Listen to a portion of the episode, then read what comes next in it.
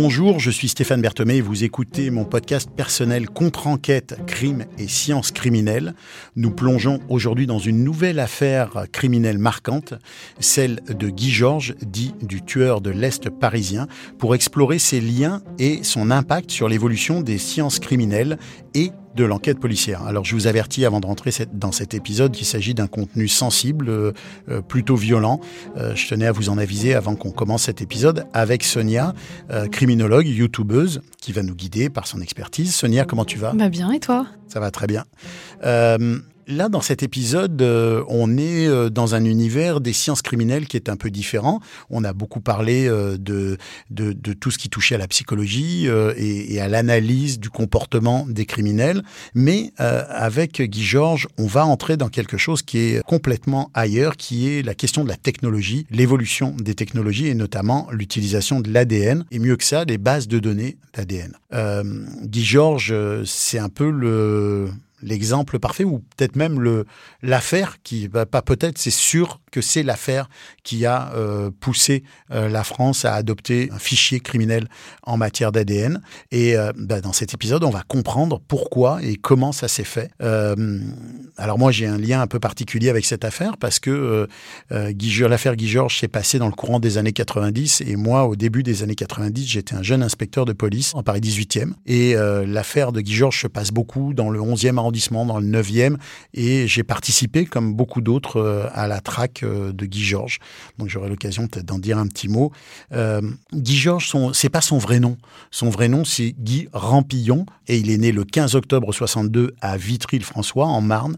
C'est encore une fois un cas d'adolescence et d'enfance difficile. Il a été abandonné par ses parents, il a été élevé par une famille d'accueil et il a même été pris en charge par la DAS. Ça, tu vois, je ne le savais pas. Euh, il a commencé son parcours criminel d'ailleurs dans la région d'origine où il était, en, en Anjou, et il a été condamné la première fois, il était déjà assez jeune lui aussi, en, 1980, mais là c'était pour, pour des agressions. Entre 91 et 97, Guy Georges a, agressé, euh, torturé, violé et tué euh, sept femmes, dans, euh, principalement dans le quartier Bastille à Paris ça a été vraiment une commotion hein, à Paris. Euh, ceux qui ont euh, l'âge d'avoir connu ces affaires-là s'en souviennent parce que ça a défrayé la chronique, ça a semé vraiment euh, l'inquiétude à, Paris. on l'a surnommé le tueur de l'Est parisien. Le premier meurtre qui a été attribué à Guy Georges, ben, il a eu lieu le 24 janvier 1991. Sa victime était Pascal Escarfail, une étudiante de 19 ans qui étudiait à la Sorbonne. Et puis, il a été et, ça c'est un fait dont, sur lequel on reviendra, il a été arrêté à plusieurs reprises, dont une fois qu'il l'a conduit quand même à être incarcéré pendant plusieurs mois. Euh, et cette incarcération, à l'époque, n'a pas euh, amené euh, à faire de lien euh, entre ces crimes, les autres crimes et, et, et Guy Georges, euh, ce qui explique toute la commotion que ça a créé aussi en partie après, parce qu'il n'existait pas de fichier des empreintes génétiques, ce qu'on appelle le FNAEG, le fichier national des empreintes génétiques, n'existait pas à l'époque. Guy Georges a été arrêté pour ses meurtres en mars 1998. Et quand je disais que cette affaire m'interpelle, euh, c'est que, euh, comme tous les policiers de la capitale, j'avais ma petite, mon petite affiche cartonnée avec euh, une sorte de portrait robot euh, de Guy Georges, des informations sur euh, le suspect. Je me rappelle même que on avait, on nous avait donné comme élément une sorte de description de, de la façon dont le suspect de ces crimes avait un des doigts de son pied. Alors tu sais, on parle du, pied grec ou du pied égyptien parce que il avait été trouvé dans une empreinte sur une scène de crime, euh, une empreinte qui semblait dire que, alors je me souviens plus dans le détail si c'était le pied grec ou le pied égyptien, il y a un doigt de pied qui est plus grand que les autres morphologiquement euh, normalement, enfin normalement pas dans la logique qu'on voudrait, c'est-à-dire du gros orteil au petit doigt de pied. Euh, et on avait tous cette information en tête et Écoute, je me souviens qu'on a, moi je me souviens avoir fait enlever des chaussures à des gens dans la rue, euh, à des gars qui pouvaient correspondre au profil pour vérifier cette information-là qui s'est avérée euh, assez fausse quand on, quand Guy Georges a été arrêté. Comme quoi, tu vois, même les informations policières sont pas toujours euh, de première qualité. Ça avait vraiment frappé beaucoup les esprits. Les policiers étaient tous super motivés J'en parle beaucoup parce que je me souviens qu'après le travail, on partait et on allait chercher euh, à Pigalle, euh, à la sortie des métros, euh, et on passait des heures en se disant, bah, si on a la chance de tomber sur lui par hasard, euh, on comptait pas nos heures à l'époque, bah, on, on, va, on, va, on va faire quelque chose de bien, on va faire quelque chose euh, qui, qui, qui va être utile.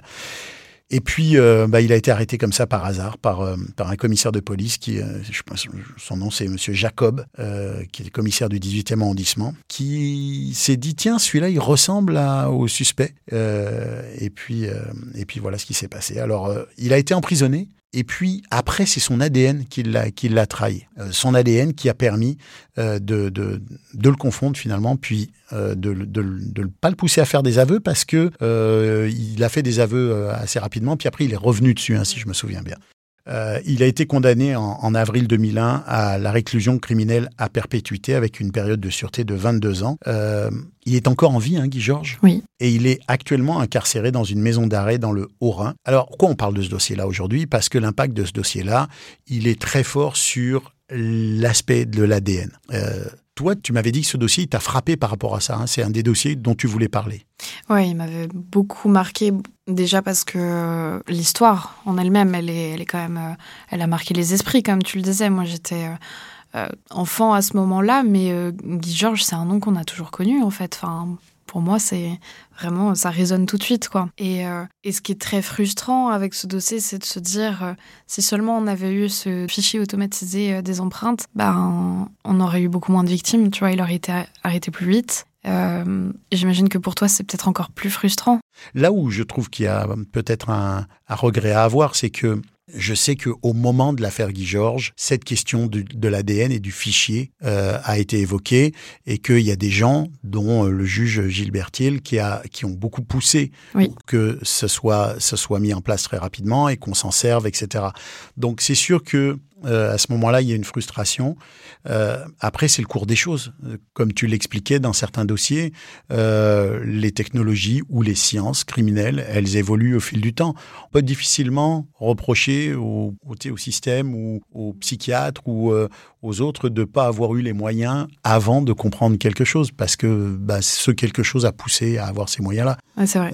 Après, sur, sur, sur, Guy Georges, il y a, y a, quand même quelque chose de, de frappant, c'est que c'est encore quelqu'un qui a un parcours très caricatural de ce que devient un, un tueur en série. Qu'est-ce que tu peux nous dire là-dessus? On parle encore d'une enfance difficile, etc. Oui, c'est effectivement, effectivement euh, un enfant abandonné qui reçoit pas l'amour de ses parents, qui va être en recherche quand même constante de cette euh, attention de sa mère, de son père, qui donc vit des violences, mais qui très vite aussi devient violent avec les autres, très jeune. Donc on a effectivement ce tableau euh, clinique presque parfait euh, du tueur en série euh, dont on a déjà parlé. Tu vois, je vais te retourner la question que tu m'as posée d'une certaine façon.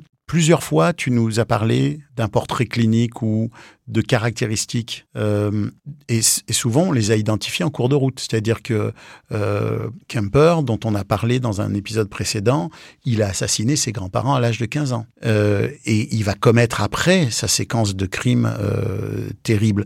Euh, Guy Georges, c'est pareil, il se montre violent très jeune.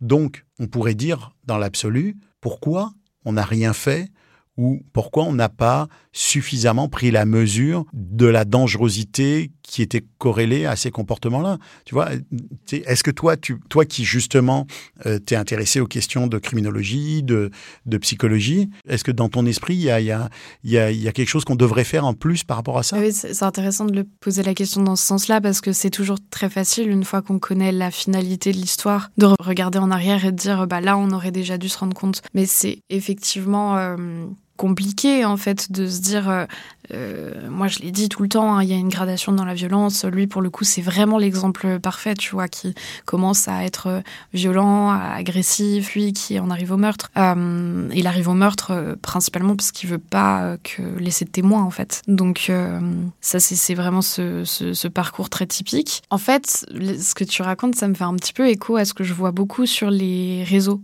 tu sais les commentaires des personnes qui vont très vite arriver sur euh, peine de prison à perpétuité, peine de mort pour euh, bah, des, des, criminels.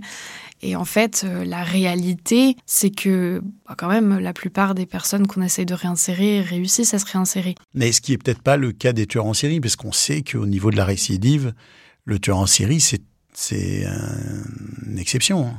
Oui, bah c'est clair. Bah même lui, je crois. Hein. D'ailleurs, Guy Georges actuellement là, il a, il est arrivé en fait au bout de sa peine de sûreté. Il est en droit de demander une libération conditionnelle. Euh, au moment de son procès, il avait dit qu'il ne le ferait pas. Je crois que, de ce que j'ai entendu, il ne l'a toujours pas fait. Mais c'est pas impossible, tu vois, qu'il change d'avis et qu'il le demande. Mais lui-même avait dit, euh, effectivement, je, quand je suis en prison, au moins je suis canalisé et c'est bon, je, je préfère, pour la société, je préfère être en prison. C'est lui qui le dit, tu vois. Mais en fait, c'est comme si tu m'amenais la question. Qu'est-ce qu'il faut faire pour essayer de réinsérer quelqu'un qui a ce profil-là? Ah, le tueur en série, c'est dur. J'ai pas de réponse, moi, tu vois.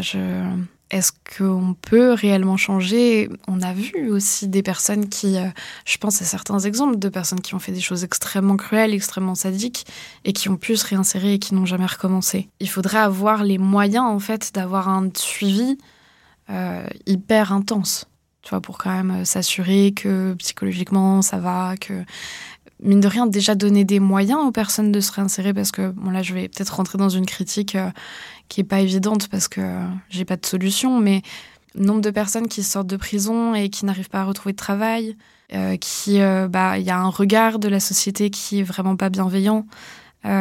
qui ne leur permet pas en fait de réellement se réinsérer et qui du coup reviennent à la criminalité parce que bah, on leur laisse pas tellement d'autres espaces. En fait, il y a pas, c'est pas que intrinsèque à leur comportement, c'est que c'est sûr qu'un tueur en série. Euh, Après, le tueur en série, c'est vrai que c'est encore au-delà. Tu vois, c'est c'est une autre euh, dans une autre euh, difficulté. Là, on fait face à des, des enjeux qui sont à la fois qui tiennent à lui, c'est-à-dire que lui, c'est quand même, on l'a dit dans d'autres épisodes, c'est quand même quelqu'un qui, c'est quand même un profil qui a tendance à, à, revenir sur sur ce type de comportement, et en même temps, socialement parlant c'est à peu près le type de criminel qui est le plus, euh, tu sais, qui rebute le plus les gens, là, qui dégoûte le plus les gens. Et... Surtout que Guy Georges, en plus, il cumule euh, meurtre en série et puis viol en série, donc euh, ça, c'est vraiment très, très compliqué, quoi. Est-ce que justement le profil de Guy Georges, on peut le rapprocher d'un autre type de tueur en série? Est-ce qu'il a un profil qui peut être, qui peut se rapprocher d'un autre d'autres tueurs en série français ou est-ce que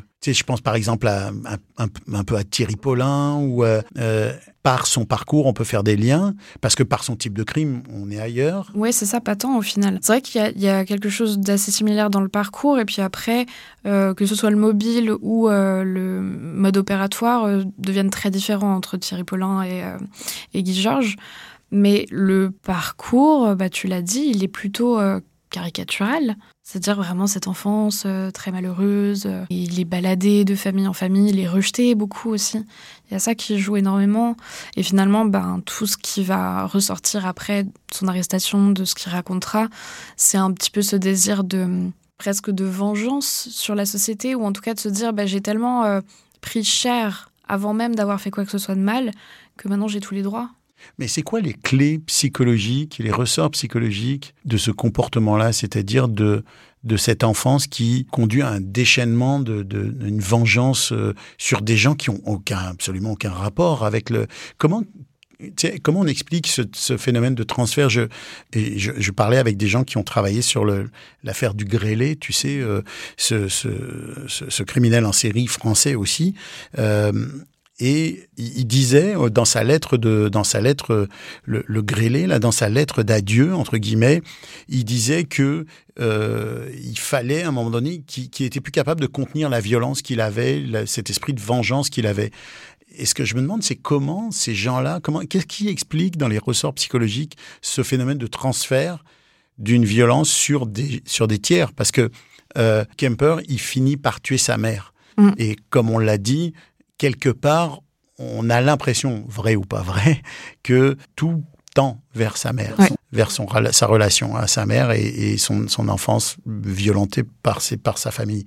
Donc là, on, peut comprendre, mais quelqu'un qui tue tout un tas d'autres personnes qui n'ont pas de rapport avec sa famille, pourquoi on en arrive à ça? Bah, Il y a plusieurs euh, explications. En fait, tu sais, moi, j'aime bien euh, dire qu'il y a multifactoriel, en fait, un, un crime euh, l'est toujours.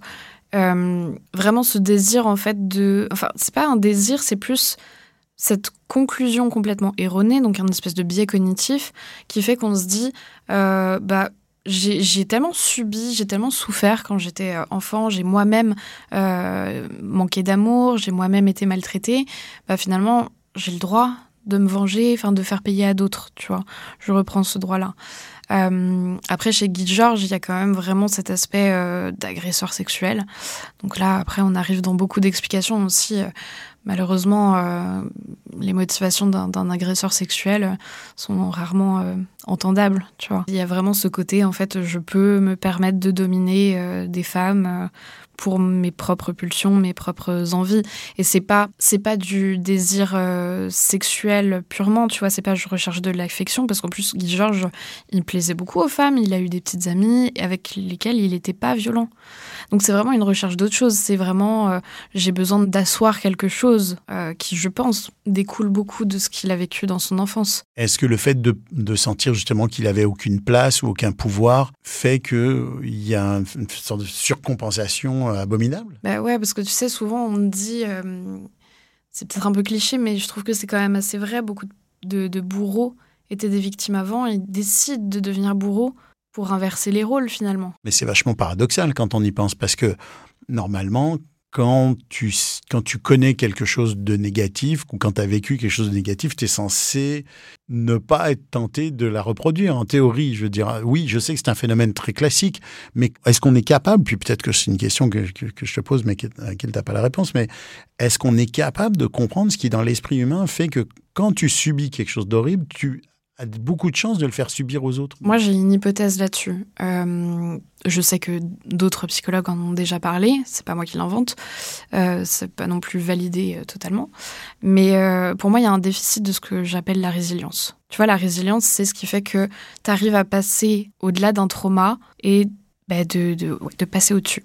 Si t'as pas cette résilience-là, tu restes agrippé sur ces traumas et tu as ce désir de vengeance qui peut se retourner contre toi, très généralement, c'est plus ça. Hein, les gens qui, euh, qui manquent de, de résilience, euh, bah, ils vont tomber dans des dépressions, vont avoir des comportements euh, autodestructeurs, des addictions, etc. Et il y a une petite partie euh, de ces personnes qui vont euh, diriger la violence sur les autres. Et, et, encore une fois, c'est difficile à comprendre. Je pense c'est pour ça aussi qu'il y a des fois il y a, il y a cette vision du, du tueur en série qui est, qui est comme un monstre. C'est que on a tendance à se dire, ben, si c'est quelqu'un qui a subi de la violence, il devrait savoir que c'est mal la violence, puis donc de fait ne pas l'exercer lui-même. Il y a quelque chose de, très très paradoxal là-dedans. Euh, J'aimerais, si tu peux, que tu nous parles du, comportement de Guy Georges à partir du moment où il est arrêté. Euh, tu sais, il, parle, mais finalement, après, il plaide non coupable euh, à son procès. Puis finalement, pendant le procès, je crois, il avoue, hein, si je me trompe pas. Ouais, il craque en fait. Euh, donc oui, c'est ça. En fait, euh, je, je, crois que quand il est arrêté, il reconnaît très très vite. Enfin, ouais. au début non, mais euh, dès que dès qu'on le met un petit peu devant le fait accompli, il reconnaît. Et en plus, il les, enfin, il les, il les, reconnaît et il les raconte avec quand même pas mal de détails. Enfin, on voit que c'est quelqu'un qui était quand même relativement lucide au moment des, des crimes et, et, qui se rappelle de beaucoup de choses. Euh, effectivement, après, il y a ce, cette espèce de marche arrière. Je sais pas trop d'où ça vient. Est-ce que moi, tu vois, je me dis des fois, est-ce que c'est peut-être les avocats qui conseillent des choses? Enfin, tu vois, je sais pas. Souvent, ben, oui, souvent, il y a, euh, et parfois à juste titre, il y a le rôle de l'avocat qui intervient, qui fait que, en fait, il y a le moment de saisissement psychologique et de, et de pression aussi qui est fait par, le, par les policiers pendant les interrogatoires, et le moment où finalement, bah, il y a un aveu parce que les circonstances euh, sont là et que ben, pas trop le choix de, de, de dire ce qui s'est passé si ça s'est passé. Mm.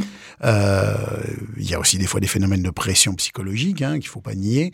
Mais après, le temps du procès, c'est un temps complètement différent. C'est le temps où on reprend le contrôle en tant que le, suspect ou, le, et ses avocats reprennent un peu le contrôle du dossier. Et c'est là, effectivement, qu'on peut lui conseiller de plaider non coupable et d'essayer de, se défendre de construire une ligne de défense. Ça, je, je, suis d'accord avec ça. Mais ce qui est, ce qui est quand même surprenant, c'est qu'il a finalement craqué pendant l'audience. Mais parce qu'on le met en fait face à une de ses victimes. C'est-à-dire qu'il y a une euh, des victimes qui lui a survécu, qui a réussi à s'échapper. L'histoire est complètement dingue hein, parce que il passe, euh, enfin du coup, euh, il fait sa technique habituelle, c'est-à-dire qu'il repère une victime dans la rue, il la suit jusqu'à chez elle, il rentre dans son appartement juste derrière elle, et là commence une sorte de, enfin une séquestration. Hein. Sauf que elle, elle arrive à établir un contact avec lui, à parler avec lui, et il passe la soirée à parler à fumer des cigarettes, etc. Et elle va profiter d'un mini moment d'inattention qu'il a pour sauter par la fenêtre. Elle était au premier étage, heureusement, et elle s'enfuit. Donc elle arrive à, lui échapper et elle pourra après. Bon, elle a fait sa description qui n'était pas très juste d'ailleurs, euh, ce qui a un peu peut-être mis les enquêteurs aussi en difficulté. Mais je pense que c'est, je pense que c'est sur sa description à elle d'ailleurs qu'on a qu'on a dressé ce portrait robot que, que, que, tout le monde a eu. Il doit rester ces fiches-là quelque part. Je me demande si je ne les ai pas dans une vie. Euh, c'est bien possible. Et c'est aussi sur les mégots de cigarettes qu'ils ont fumés ensemble qu'on a pu euh, prélever le, fameux ADN. Donc c'est vraiment une personne très très importante dans cette affaire. Et du coup, il se retrouve face à elle au, au tribunal. Et là, il craque. Ne peut pas la regarder dans les yeux est-ce que ça veut dire qu'il y a une forme de conscience, de remords? Je ne sais pas. Mais c'est intéressant de voir que chez Guy Georges, il y a beaucoup de. une sorte d'ambivalence euh, que Daniel Zaguri, qui est un des psychiatres qui a évalué du coup Guy Georges, a appelé euh, le clivage, et qui est en fait euh, comme une espèce de dédoublement de personnalité qui se fait lui-même, où il se dit il y a une part de moi effectivement qui est monstrueuse et qui fait des choses, mais c'est pas totalement moi. Tu vois, genre il y a le vrai Guy qui, lui euh, ne fait pas de mal aux femmes puisqu'il a des petites amies avec qui ça se passe bien. Et du coup, il a cette espèce de dédoublement et c'est sa manière à lui de, gérer le truc. Un cloisonnement? Ouais, c'est ça, ouais, un cloisonnement mental qui permet de, de tenir en fait par rapport à, aux actes qui sont si affreux, quoi. C'est drôle parce que ce que tu dis là, finalement, c'est que les criminels sont jamais 100% tout le temps des criminels. Ben oui. C'est-à-dire que le criminel ne se lève pas le matin en, commettant des crimes, ne se couche pas en commettant des crimes. Il a une vie sociale aussi. Euh, il a parfois une place dans la société. Euh, euh, Émile Louis était un chauffeur d'autobus. mais ce cloisonnement là, il permet d'avoir deux vies en fait. Je vais peut-être aller un peu loin. Je veux pas être choquante, mais on le vit tous cette espèce de cloisonnement, c'est-à-dire qu'en fonction des personnes avec qui on est, on n'a pas toujours exactement euh, les mêmes expressions, les mêmes intonations, les mêmes comportements. Même il y a des personnes avec qui euh, on a tendance à être peut-être plus extraverti, moins, etc. Donc c'est vraiment, dans une moindre mesure, le même fonctionnement. Psychiquement, en fait, on s'adapte aussi euh, aux situations. Et bah, là, dans le cas du clivage, c'est vraiment beaucoup plus marqué. Et ça permet à des personnes qui commettent des choses monstrueuses de bien vivre avec. Tu vois, c'est un peu aussi euh, ce qu'on pourrait voir euh, dans des personnes qui euh, se dédouanent de leurs responsabilités, qui ont commis des choses parce que on leur a donné des ordres, par exemple, pendant la guerre, et qui vont te dire, ben ouais, mais c'était mon travail, c'est pas vraiment qui je suis. En même temps, ça, ça fait aussi penser à ce qu'on entend souvent quand, et notamment quand les criminels sériels sont arrêtés, c'est les voisins qui disent, bah, il était super gentil. Mais oui je, je trouvais vraiment sympa. Euh, je le voyais en sortant les poubelles, euh, où il me rendait service, ou la, la, vieille mamie qui disait, bah, il m'aidait, il me faisait mes commissions. C'est ça. Euh, au fond, c'est ça. C'est, c'est... Mais c'est pas un dédoublement de personnalité, en sens clinique du terme. Non, c'est ça. C'est un arrangement psychique pour tenir. Mais c'est quand même particulier. C'est, c'est conscient, ça, tu crois? Alors, le mécanisme en lui-même, il n'est pas conscient. Euh, non, effectivement, il n'est pas conscient. Le mécanisme est inconscient. Mais évidemment, il a conscience de. Mais par contre, il a conscience de ce qu'il fait. C'est-à-dire qu'il n'y a pas euh, un blackout. Ah ouais, ça, ça serait, euh, ça serait surprenant. Là. Ça, on est ailleurs là. Ouais. C'est quand même étrange de, de j'avais jamais entendu ça exprimé aussi clairement, mais ça fait beaucoup de sens. Il y a beaucoup de sens à, tout ça. Ces gens-là, ils doivent avoir besoin de vivre socialement, d'exister socialement. Mais ouais, tu peux même avoir cette dimension presque de remords. Et donc, euh, face aux enquêteurs, c'était plus facile de tenir ce rôle euh, finalement, ou face euh, au juge dans le tribunal, de dire non, j'ai rien fait finalement. Alors que face à la victime avec qui tu as passé toute une soirée, bah là, il craque totalement, tu vois. Je regardais le dossier de Guy Georges et je me disais, c'est vraiment un dossier hors norme. Et en même temps, il n'y en a pas eu tant que ça de dossiers de ce type-là hors norme parce que il est, il est quasiment unique dans l'histoire euh, des tueurs en série et notamment euh, dans des grandes villes comme Paris, etc. Est-ce qu'au niveau français, on a, on a délimité un peu les périmètres des types de tueurs en série, tu sais, euh, Fourniret, Émile Louis, Guy Georges, Thierry Paulin. Est-ce qu'on fait une classification selon les crimes ou selon, selon leur psychologie de, des tueurs en série? Bah alors, Selon la psychologie, je crois pas. Euh, le type de crime un peu plus, mais c'est pas des classifications, je crois pas officielles. C'est plus euh, après euh, pour pour comprendre. Mais en fait, l'étude des tueurs en série en France, elle a pas énormément de, il y, en a quasiment pas parce qu'on a très peu de tueurs en série, en tout cas qui se font attraper. Et du coup, les, les enquêtes, elles se basent beaucoup plus sur des éléments très concrets, tu vois. Ouais. Donc au fond, euh, ce que tu nous dis, aux États-Unis, il y a euh, cette cellule, le, le BSU, euh, qui enquête sur les sur les, les éléments psychologiques, mais on n'a pas ça en France. Alors, en France, ça existe. C'est une toute petite cellule. Je crois qu'il y a une dizaine de psychologues qui travaillent au, sein de l'OCRVP. Je ne saurais pas te dire exactement à quoi correspondent ces lettres, mais en gros, c'est l'Office contre les violences aux personnes. Ouais. Et oui, il y en a une dizaine mais euh, pas plus parce que bah, il n'y a pas réellement ce besoin. Enfin, moi, je, t'ai déjà donné mon avis là-dessus. Le profilage, c'est un outil supplémentaire, mais c'est pas ça qui permet d'attraper euh, beaucoup de criminels. Hein. Est-ce que ça voudrait dire que euh, aux États-Unis et en France, on a deux approches différentes? C'est ce que je crois, c'est qu'en en France, ce que je connais, c'est qu'en France, on aborde l'acte criminel comme un crime. Donc, c'est la brigade criminelle qui enquête ou les groupes criminels, et c'est avant tout un crime. Après ça peut être un crime de tueur en série, euh, alors qu'aux États-Unis, on, est plus en amont sur la, catégorie du crime qui va induire peut-être une méthode d'enquête déjà plus, axée sur, euh, sur la psychologie. C'est possible. Je peux pas m'avancer totalement et dire que et l'affirmer, mais je pense que effectivement, la France est quand même plus réticente sur euh, l'implication de la psychologie, de la psychocriminologie dans les enquêtes. Mais peut-être à juste titre, parce qu'on en a beaucoup moins besoin aussi. Mais c'est paradoxal, parce que toi, c'est quand même quelque chose que tu fais, euh, outre le fait que tu, tu décryptes des histoires comme ça au quotidien et que tu as fait tes études dans cet univers-là. C'est quand même paradoxal que toi, tu dises Ah, c'est pas si fondamental que ça. Bah, dans le sens où, en fait, moi, là, on parle d'enquête. Et moi, je suis pas enquêtrice et je pense pas que ce soit ce dont on a le plus besoin pour résoudre des enquêtes. Par contre, encore une fois, la prévention, c'est plus euh, mon, mon, combat, tu vois. Et là, effectivement, je pense que c'est beaucoup plus important. Et, et comment, alors justement, euh, prévention, comment, comment on fait si, si on veut faire de la prévention, si on veut utiliser cet aspect des sciences comportementales? Parce que tu as raison, les sciences comportementales, ça peut être des sciences criminelles mais ça peut être autre chose. Ça peut être un outil de prévention ou un outil de société. Comment on fait si on veut l'utiliser pour, euh, pour faire de la prévention? Bah, Tu vois, il y a un truc qui me marque beaucoup dans l'affaire Guy Georges. Euh, donc, au-delà de l'aspect euh, vraiment concret qu'on a vu sur bah, l'ADN, les choses comme ça, ce qui, je crois, a beaucoup manqué aussi dans cette enquête et qui a fait que ça a pris autant de temps, c'est que si depuis le début ça avait bien été noté dans son dossier que c'était un agresseur sexuel, je pense que on aurait peut-être mis un peu moins de temps aussi, euh, tu vois, à faire le lien. Euh, est-ce que tu as un autre, tu vois autre chose à dire sur ce dossier-là, un autre commentaire à faire par rapport à, cette affaire-là? C'est vrai que ça a été tellement médiatisé. Je pense c'est le phénomène de la cavale aussi, le fait que justement, on savait qu'il y avait, comme Thierry Paulin d'ailleurs et Mathurin, on savait qu'il y avait des tueurs en série en, dans, en ville. Et donc ça, ça a quand même, euh, ça a quand même joué beaucoup.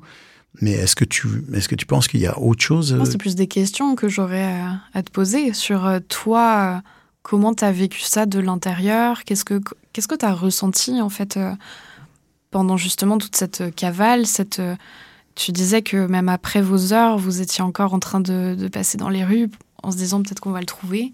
Ben, c'est parce que, ben, tu sais, c'est difficile parce que pour nous, c'était un métier. C'est un mmh. métier d'arrêter des criminels. C'est un peu bizarre comme à dire, mais c'est tu vois ça comme un métier, c'est ton métier, tu arrêtes des criminels tout le temps, toute la journée. Donc au fond, c'est un métier. Mais il y a certaines affaires, je pense que celle-là, elle fait partie des affaires où, où les gens se sentent plus concernés, où tu te dis, ben, euh, on va en faire plus que. D'abord, on à l'époque, dans les années 90, on en faisait toujours plus que ce que. Il y avait personne qui nous demandait d'en faire autant que ce qu'on en faisait, mais on travaillait sans regarder ni les heures, ni l'investissement personnel, ni les moyens personnels qu'on y mettait. Mais euh, il y a euh, ce ce désir de, de mettre fin à ça, tu vois, que je pense que c'est humainement euh, un sentiment très partagé. Donc, si toi, en plus, tu as les moyens de le faire, parce que tu es policier, bah, tu vas te dire, moi, je veux faire tout ce que je peux pour que ça s'arrête, pour, pour le retrouver. Et il y avait vraiment une... Je me souviens, tout le monde était très, très motivé à retrouver ce gars-là, dont on n'avait pas beaucoup d'éléments sur lui, mais se dire, on a quand même une chance de le retrouver. Je me rappelle, on faisait les stations de métro, etc. Parce qu'on, tu sais, c'est un peu bizarre ces, ces, ces, ces histoires-là, parce que tu as de l'information qui arrive régulièrement qui dit bon on pense que euh, il fréquente le métro Blanche. Euh, donc euh, bah tu vas passer trois soirs au métro Blanche. Puis après on dit ah ben selon la brigade criminelle il y a un témoin qui aurait vu quelqu'un qui ressemble. On a reçu des appels sur Bastille. Bon alors bah tu te dis bah ce soir on va traîner à Bastille. Et au fond tu es un peu t'essayes de de, de, de, faire ce qu'il faut faire mais sans être sûr que ça soit utile tu vois. Donc c'était un sentiment de de d'être de se sentir concerné par cette affaire et de se dire, ben, on, va essayer de la résoudre le plus vite possible. Parce qu'on sentait bien qu'il y avait un patinage tu sais, dans l'enquête traditionnelle. Et c'est vrai, c'est drôle que tu poses cette question-là, parce que c'est pas la seule personne qu'on a recherchée avec des avis de recherche, euh, et on en a recherché certains pendant des années. Moi, j'ai participé à, l'enquête sur l'assassinat du préfet Rignac, on a quand même recherché Yvan Colonna pendant des années. Mais là, euh, lui, cette traque, elle était très intense, et je pense qu'elle reposait aussi beaucoup sur le fait qu'on avait le sentiment que il manquait les éléments importants du dossier qui permettaient de remonter jusqu'à lui. Donc on se disait, une des possibilités les plus probables pour qu'on le retrouve, c'est de l'arrêter dans la rue au hasard. Il savait certainement pas ce que les policiers savaient sur lui à l'époque, et il savait surtout pas cette histoire d'ADN, etc. Euh, le portrait robot, j'étais pas sûr non plus qu'il le sache. Ça, ça me revient. Je crois que hum, donc il est, il est identifié par ADN grâce justement à Gilberti. Et la presse fuite et annonce son mmh. identité, il me semble. Et je crois que c'était ça l'histoire, c'est que heureusement il l'a pas vu. Parce qu'il commettait des cambriolages, il commettait des, tu vois, des, des, et comme il avait déjà été arrêté euh, quelques années avant qu'il avait fait de la prison, qu'il n'y avait pas eu de lien entre lui et ses, ses, actes criminels plus graves, peut-être qu'il s'est dit bah ils vont, je vais ressortir, c'est pour une affaire de rien, puis je vais, je, je m'en tirer. Je sais pas, je sais pas. Honnêtement, euh, ça reste, ça reste un petit mystère par rapport à tout ça. Bah écoute Sonia, je te remercie pour euh, cette visite de ce dossier-là euh, qui, marque la fin de cet épisode de Contre-enquête Crime et Sciences criminelles. À vous qui nous avez écoutés, merci de nous avoir accompagnés dans cette nouvelle affaire. On espère, que ça vous a éclairé et que ça vous a même peut-être poussé à réfléchir. Alors restez à l'écoute parce que dans le prochain épisode, on va parler d'une affaire alors là, qui, est, qui s'est passée aux États-Unis et qui a vraiment euh, connu un dénouement très surprenant. On parle de l'affaire du Golden State Killer, le tueur du Golden State. Euh, est-ce que tu veux nous en dire un tout petit mot pour qu'on finisse? Euh, Bah écoute, je pense que c'est une affaire qui est passionnante parce qu'elle ouvre plein de possibilités pour l'avenir. Et euh, tu vois, les nouvelles technologies, moi je trouve ça fascinant en fait. Qu'est-ce qu'on va pouvoir mettre en place de, de vraiment nouveau Donc c'est assez excitant. Bon, parfait. Alors on n'en dit pas plus. Et on se donne rendez-vous euh, à très bientôt dans le nouvel épisode. Merci de nous avoir accompagnés dans cette exploration profonde et réfléchie d'une affaire qui a marqué le monde des sciences criminelles et des enquêtes. Euh, beaucoup de crimes et d'enquêtes hein, ont une résonance qui dépasse le simple fait divers, qui influence le travail policier, qui influence le travail de la justice et qui influence la société dans son ensemble. Sonia et moi, on espère que cette analyse vous a éclairé, vous a poussé à réfléchir. Bien entendu, restez à l'écoute. Hein, si vous avez apprécié cet épisode aussi, n'hésitez pas à le partager, à le faire connaître, à mettre des commentaires, à nous dire ou à nous écrire, euh, que ce soit à Sonia ou à moi. Euh, pour euh, poser des questions, pour nous faire part de votre avis. Et puis, on se retrouve bientôt à la croisée des crimes et de la science. Ne manquez pas ça, je vous dis à très bientôt.